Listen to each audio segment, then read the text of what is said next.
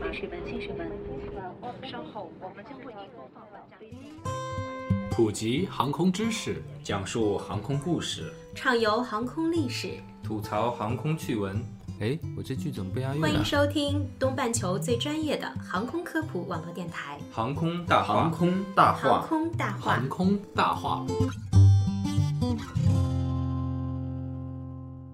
Fly me to the moon and let me play among the stars. Let me see. 聊航空说大话，欢迎收听东半球最专业的航空科普网络电台《航空大话》，我是黑人。我是石头。哎，石头，身为一个老司机啊，有没有想过升级一下你的座驾啊？老司机，什么叫老司机啊？哪种座驾啊？车啊，车还好吧，暂时应该不会升级吧？有没有兴趣考虑一下升级成驾驶飞机的驾照呢？啊，老老司机要去开飞机是吧？这个还真没考虑过，主要是硬件条件好像不太适合。其实小的时候倒是做过这个当飞行员的梦啊，我相信很多听众朋友都有过这个梦想啊。我们看那个动画片《开飞机的舒克》是吧？看起来很酷炫。原来你的梦想是来自于舒克和贝塔啊！对，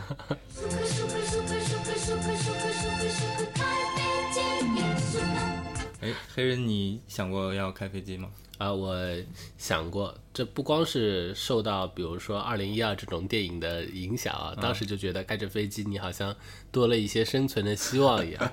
那个太，我觉得太黑暗了。嗯，那从本身来说，我觉得掌握任何一样机械，嗯，都是一种对生活经历的和阅历的一种丰富。对，所以我当然如果有条件的话，肯定会觉得去开飞机是个很不错的选择。嗯，那为什么跟大家聊到这个话题呢？是因为我们今天就准备跟大家聊一下飞行执照的相关的知识。哎，啊，就像飞机相对于汽车是一个复杂的多的一个设备，那么考取一本飞行执照呢，比考取一个汽车驾照也是难得多。那不光是从执照的类型角度来说，还是从培训到上岗的整个过程都是非常非常复杂的。当然，对它的价格价格也非常的昂贵。对，是，嗯，在跟大家聊飞行执照之前，我们可以先对比一组数据啊。嗯，这个数据来自于民航局发布的《二零一三年行业发展统计公报》，上面讲到，运输航空公司二零一三年的飞行时间为五百一十五点八万小时，而通用航空的飞行时间仅为五十九点一万小时。嗯，什么叫通用航空啊？就是比如说私人飞机啊，这些不是属于民航的运输的这种航空，嗯嗯在这五十九点一万小时，我们可以看到只占总飞行时间的十分之一。嗯，它里面还包括了近四十六万小时是在飞行学校培训的时间，也就是说，这些都是飞行的驾驶员为了拿到驾照而标准的学习时间，扣掉了以后。总共剩下的真正的通用航空作业时间只有不足十四万小时了。嗯嗯，相比之下呢，美国的通用航空在二零一三年的飞行时间已经达到了将近两千三百万小时。哎，这个我们就可以看到中美之间的差距还是很大的。对。那在美国呢，驾驶私人飞机的权利和驾驶汽车的权利是一样的。私人飞机的拥有者啊，他不需要通过批准，几乎可以在任何时间飞往任何地方。美国也是世界上通用航空最发达的国家，飞行的费用呢也是世界上最低的，飞行环境和氛围呢也是最好的。因此呢，也有很多的中国的飞行爱好者会去美国去学习开飞机。嗯，其实还有一个原因啊，之前跟顾总他们聊到空域的这个问题，顾总也是表示了一些期待吧。那据说中国的空域只是开放了不到百分之二十，嗯，而美国的空域开放了将近百分之八十。哎，这从另一个角度来说，中国的通航的潜力还是很大的。中国私人飞行驾驶员的这个市场还是很大的，是吧？是的，I'm sitting here in a boring room. It's just another rainy Sunday afternoon. I'm wasting my time, I got nothing to do. I'm hanging around, I'm waiting for you, but nothing ever happens. And I wonder. 那如果要把飞行员的执照做一个分类呢，大致上可以分成私照和商照两种。对啊，那再细一点呢，可能还有这个航线运输驾驶员的执照和多人制机组驾驶员的执照。这些都可以被归到商商照当中的的呃不同的类别。对，那我们先给大家介绍一下私照，私人飞机执照。嗯，私人飞行执照，它的英文是 Private Pilot License，、简称是 PPR，。漂漂亮。漂漂亮 PPL。私照飞行的时候呢，我们用了一个通用的规则，简称是 VFR，就是 Virtual Flying Rules。翻成中文就是目视飞行规则。考私照的飞行主要靠我们驾驶员的目视的方法来呃阅读航图以及寻找地面标志物来进行导航。所以能见度太低或者云层过低的时候啊，都是不能够起飞的。大家也可以回想一下我们看到过的那些美剧、电影里面，凡是主角或者配角他们驾驶的飞机在高山上飞，通常这个高度都没有超过云层的高度。嗯，在这个飞机上，我们可以看到环绕的湖泊和山。就在周围，对吧？因为按照这个驾照的级别，只能在一定的这个飞行高度以内来进行飞行。嗯，所以呢，我们在进行低空飞行的时候，还要自己注意其他的飞机，然后发现其他飞机还要注意避让，转弯前也要看一下旁边是不是有其他飞机。嗯，这真的是这个样子。在国内可能要关注一下有没有其他鸟类之类的。还有这种私人的无人机，嗯，是不是？那在国内，我们怎样能得到一本属于自己的私人飞行驾照呢？那么我们就给大家简单介绍一下考取私人飞行驾照的流程。嗯，就包括了体检、理论学习、理论考试、飞行训练、飞行考试这些步骤了。嗯，新的考取飞行执照的体检标准，把很多的病症啊都明确的表达了出来。嗯，包括恶性肿瘤。中度颅脑的损伤、颅脑手术，还有一些其他严重的疾病等等啊。根据新的飞行执照的体检标准，在不影响正常生活，并且能够安全操纵航空器的情况下，可以评定为体检鉴定合格。嗯，相对于之前呢是宽松了很多。对，那它的体检呢也包括了内科、外科、眼科、耳鼻喉科，嗯，常规辅助检查包括血常规啊、尿常规、B 超等等。那我们大家都知道。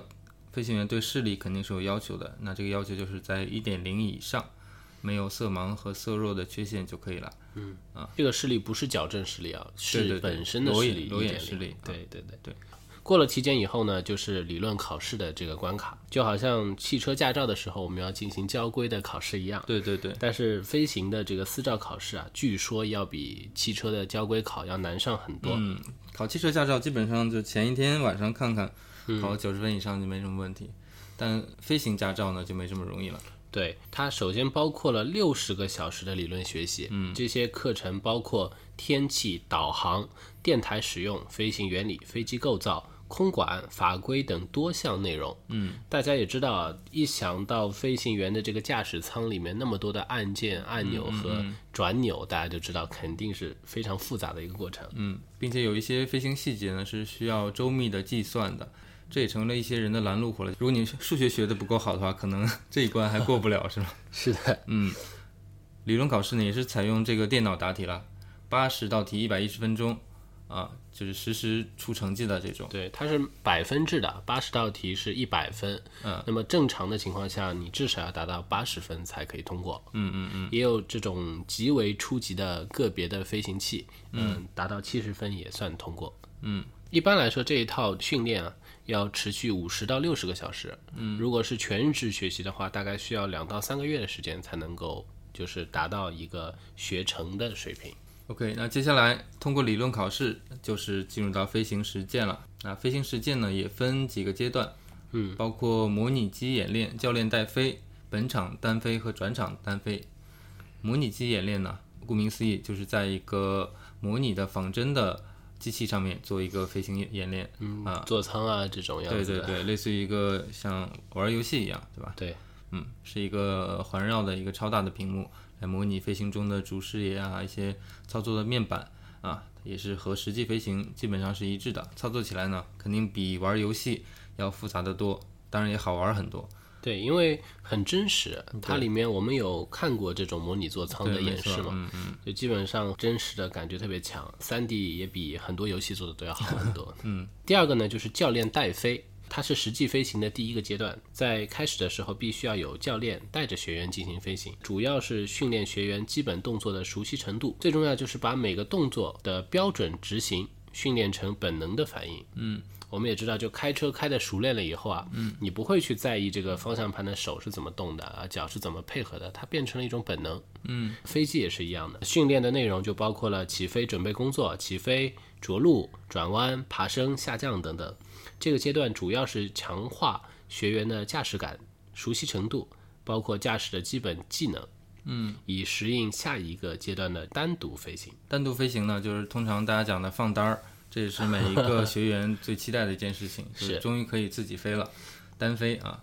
啊，其实独立驾驶飞机的时候啊，随时有可能碰到各种突发状况。是的，因此常规的这个驾驶的本领呢，可能这个这个阶段就不够了，要学习很多处理临时突发状况的机动的动作，包括大坡度的转弯失速。慢速飞行、绕点飞行，啊，包括迫降等等程序，都是通过这一系列的，啊，通过这一系列的训练呢，学员呢将会熟练的在航校的机场空域中驾驶这个飞机。独立的来完成，对，没错没错。所以这个单飞的开始，它叫本场单飞。我们前面也介绍过了，也就是这个飞机基本上你不会出这个航校的机场，嗯，它就在熟悉的空域、熟悉的环境下进行飞行。当完成了本场单飞的这个训练以后啊，就可以进入到再下一个阶段，叫转场单飞。那这个转场单飞，它也是由教练带飞的，从一个机场飞到另一个机场。嗯，在这部分训练当中，学员可以学到更多的非常重要的导航的技巧。嗯，还有就是迎面遇到另外一架飞机或者附近有另外的飞机的时候，怎么沟通，包括怎么和其他的塔台进行沟通。嗯，在接受校方的阶段性检查之后，学员将参加由民航局组织的 PPL 试飞考试。考试呢是由考核航空知识的口试和演示飞行技能或飞行熟练性的实践考试两个部分组成。嗯，如果以上的考试都通过了，飞行经历也符合相关规章的要求，那最后一步就是去申请民航总局颁发的民用航空器驾驶员执照了。所以经过我们这番介绍，不知道大家有没有觉得，嗯，获得一个驾照其实也是非常不容易的一个过程。让我想到的是，嗯，微信的推送。上面讲到美国的一个女孩叫 Jessica，嗯，呃，她出生的时候是没有双手的，嗯，然后生下来她没有双手以后，她也不愿意戴假肢，因为她不希望有这种伪装成一个正常人，但实际上还是残疾人的感觉，嗯，那么她从小就到大，不但她像正常人一样可以生活，嗯，而且还学了什么空手道啊、开汽车啊等各样的技能，各式各样的技能。他不会还学了开飞机吧？没错，就是最牛的、最让人不敢相信的，就是呃，在二零零八年，他顺利的拿到了飞行执照，也成为了全球第一个，也是唯一一个无手飞行的女性。呃，因为这个事情，她拿到了吉尼斯世界纪录，所以我觉得人的精神也是非常的了不起。嗯哼，那这也告诉大家，其实开飞机没那么难。是吗？是的，我觉得这个至少拿到一个私人的驾照应该没那么难。难。对对对。那如果你是一个发烧级的飞行爱好者啊，除了私照之外呢，你想尝试一些更高级的飞行，比如一些商业飞行啊，可以赚些钱啊什么的。对。那要以此为职业啊之类的，那你就可以在拿到私照之后，继续向上攀登，去考取一个商业驾照。没错。嗯。那你要赚钱呢，你就要先付出。这个付出就包括了你需要经历大约两百五十个学时的这个培训，嗯，包括要付出大约七十万左右的费用，嗯，呃，然后来报考一个民航的专用执照，这个执照名字叫做商用飞行执照，而且这个商照的体检标准好像比私照还要更严格一些。是的，因为要持续的时间更长嘛，我觉得，嗯，对，这个商用飞行执照的简称是 CPL。嗯哼，嗯，现在不少海外留学生啊，一边读书一边会学私照，就有点像有的大学生在读书的时候把开汽车的驾照给考了一样。但这个私照呢，是不能用于这个盈利性的商业飞行的。如果你想做职业的飞行员呢，除了拿到私照，还要再去进一步学习这个商照。那商照就私照来说，它主要提高了哪些的要求呢？首先就是要学会一个仪表飞行。刚讲了私照基本上是目视飞行的，对吧？对对对，嗯。仪表飞行就是他要会看这些仪器啊、表盘呐，还所有的仪表和就更复杂了。指示对对。另外，他要经历至少两百小时的总飞行时间，至少一百小时的机长飞行时间，以及至少六十五小时的私照后训练时间，其中包括至少三十五小时教练带飞时间和三十小时的学员单飞时间。嗯，也就是说你。等于是拿到了私照以后，你要经常的长时间的飞行，嗯，你先要成为一个像石头一样的老司机，你才可能踏上拿到商照的第一步。嗯而且拿到商照不一定就能当当上民航的飞行员哦，对对吧？这个竞争还是比较激烈的。商照考试和相对私照来说啊，它有一些科目还是比较难的。嗯，那我们也在这里给大家找到了一些信息，呃，做一个分享。那首先有一个科目叫做 steep turn，也就是陡转，这陡峭的陡，转身的转。嗯，这个动作的要领就是操纵飞机在四十五度倾角下做转弯的动作。嗯，那我们通常我们会看到飞机，呃，转弯本身它会有一定的倾角。嗯哼，这个倾角按照标准来说，它是不会超过三十度的。当到了四十五度的时候，它的升力和载力会发生比较大的变化。那这个飞机的操纵性是完全不一样的。那通过这个大角度的转弯，你能够控制飞机的平衡，就是考商照的要领之一。嗯那另外一个商照独有的一个比较高难度的科目呢，就是 Power Off 一百八十度的无动力着陆。啊，什么意思呢？就是当你的所有的发动机都失速的情况下，如何操纵飞机在跑道上安全的着陆？这个听上去简直太难了。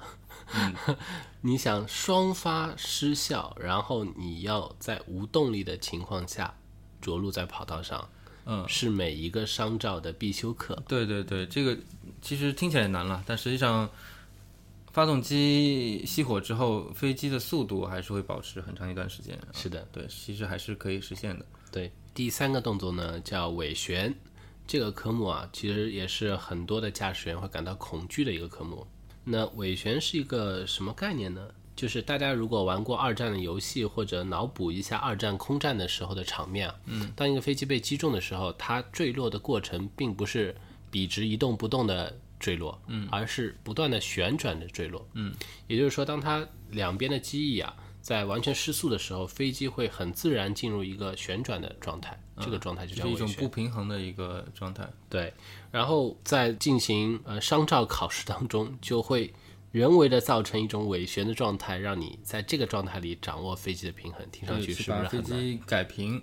对，嗯，那这个过程实际上会对飞行员的生理造成一定的困扰，可能会有一些飞行员就是超过他自己的身体的这个承受的极限，而导致晕机 无法没错操作。对，因为呃，我们听过一期节目啊，就是关于晕车晕船的理由的分析。其实它告诉我们说，呃，之所以你会晕船或者晕车，是因为你在潜意识里很想控制住它，嗯，而实际上因为你又操纵不了它，呃，就会变成一种失控的状态，造成晕眩。其实这个尾旋完全就是一种失控的状态，对不对？嗯，所以真的容易造成晕机，想象得到这种感觉应该是很不舒服的。当你完成了商照以后啊，进入了一家航空公司以后，呃，为了更加好的成长，会去考虑再考一个执照，叫做 ATPL，也就是航线运输驾驶员执照。因为考了这个执照以后，你就有可能当机长了。嗯，这个执照会在原来的商照的情况下，要求有更高的理论知识，并且，嗯、需要一千五百小时的飞行经验。我们可以理解为是一种回炉培训的感觉，是不是？嗯，没错。那除了以上几种执照呢，如今还出现了一种叫做多人制机组驾驶员执照的新型的培养方式。没错。那这种执照呢，是将学员从零基础培养到副驾驶，不像传统那样按照私照、仪表、商照的步骤学下来，而是把他们整合到一个大纲里面。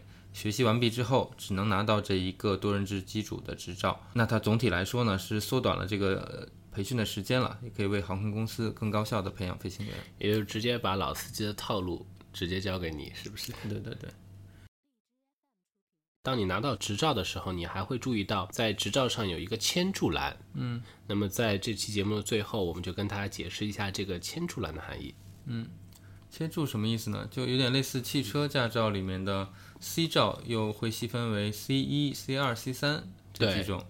啊，那飞机执照的签注的等级，除了教员等级之外，主要分为航空器类别等级、航空器级别等级、航空器型别等级和仪表等级等几种。这个听起来有点复杂啊。嗯那我们一旦把它解释清楚了，你们会觉得其实也就是这么一回事。蛮有意思的。对对对，航空器的类别啊，它主要分为飞机、旋翼机、飞艇和轻转旋翼机，也就是它按照不同的飞机的种类类嗯啊，然后勾选所有的飞机驾驶员，他只能飞行自己的驾照上勾选出类别的项目。嗯，也就是说，如果你是飞机的话，你是不能够去飞飞艇的。嗯，如果你要飞飞艇，你必须在航空器的类别上签注飞艇，你才可以飞飞艇。因为这个差别还是蛮大的。对，那航空器级别等级呢？呃，就分为飞机级别等级和旋翼机级别等级两种。那正常的飞机级别呢，其实就固定翼的飞机级别包括了单发陆地、多发陆地、单发水上和多发水上这四种。对，单发多发就是发动机的这个数量。嗯，然后航空器的型别等级主要是指这个飞机的重量。嗯，它按照最大的起飞重量分为了一个五千七百公斤以上。嗯，和三千一百八十公斤以上。另外呢，还有涡轮喷气动力的飞机等等。嗯，也就是说，主要就分了这么几类。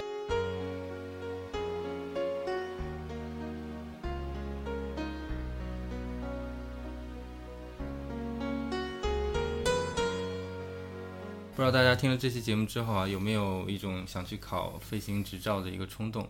那其实我们有一些飞行员的朋友了，那从他们的这个生活状况来看呢，其实，呃，我们本身也并不是，至少我本身也并不是很想做飞行员，因为确实还是很累，而且压力很大的这么一个呃职业。那当然也有人，很多人会有一个飞行的梦了。我相信每个人从小都会有这么一个呃小小的梦想。那有些人会长大把它变成了一个职业，有些人可能会成为一个爱好。那当然，如果你有这方面的精力和成本的话，可以发展成为自己的一个爱好。是的，嗯，那如果什么都没有的话，像我们这样就是了解一下这个，也不失为一个很有意思的事情。对，至少我觉得你多了一种认识，然嗯后跟身边的飞行员朋友，你也能够理解他的这个职业，嗯嗯我觉得更多了一种理解吧。对，好的，那这期节目就到这儿了。嗯，好，我们下期再见。嗯，再见。你飞到城市另一边，你飞了好远好远，飞过了灰色的地平线，飞过了白天黑夜。你飞到城市另一边，你飞了好远好远。飞过了蓝色的海岸线，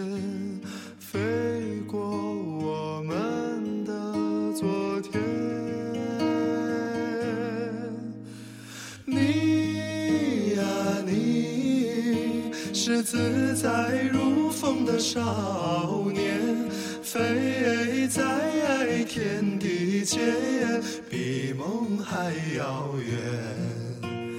你呀你，飞过了流转的时间，归来的时候，是否还有青春的容颜？